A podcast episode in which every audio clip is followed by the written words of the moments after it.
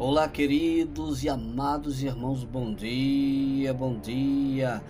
Hoje é quarta-feira, 15 de junho de 2022. Aqui quem vos fala é o seu amigo pastor João Carlos. Isso mesmo, amado. Sabe qual o tema de hoje?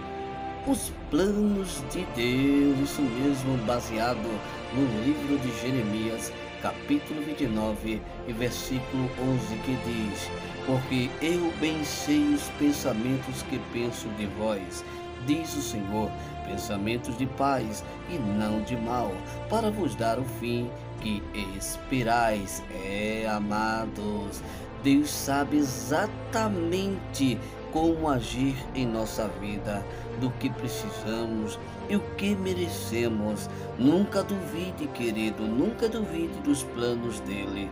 Entregue tudo nas mãos de Deus e confie que o melhor está por vir. Nem sempre vamos entender os seus planos, mas com o tempo tudo se explica. Basta confiar.